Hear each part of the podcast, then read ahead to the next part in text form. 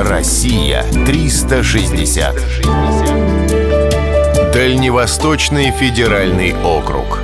Шантарские острова. Архипелагом называют группу островов, расположенных близко друг к другу. Их объединяет единое происхождение – вулканическое или коралловое. Архипелагом являются Шантарские острова в Охотском море. Административно они относятся к Хабаровскому краю. Их открыла экспедиция Якова Ельчина в 1718 году. 15 островов отделены от материка Шантарским морем и проливом Лингольма. Труднодоступность этого места позволила сохранить природу во всей ее первозданности.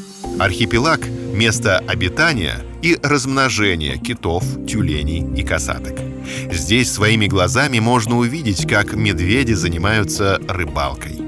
Для охраны уникальной природы был создан национальный парк Шантарские острова. Это случилось в 2013 году и стало своеобразным антирекордом. Процедура получения заповедного статуса растянулась на 40 лет. В настоящее время ученые работают над определением границ парка. А на острове Большой Шантар идет генеральная уборка, где после военной части осталось более 2000 металлических бочек. Специалисты считают, что после наведения порядка живописные острова станут популярным туристическим направлением.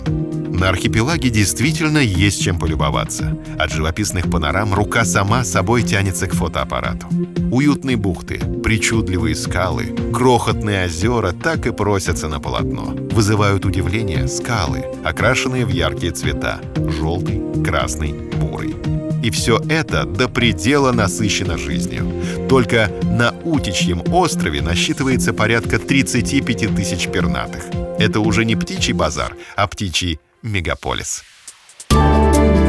Россия 360.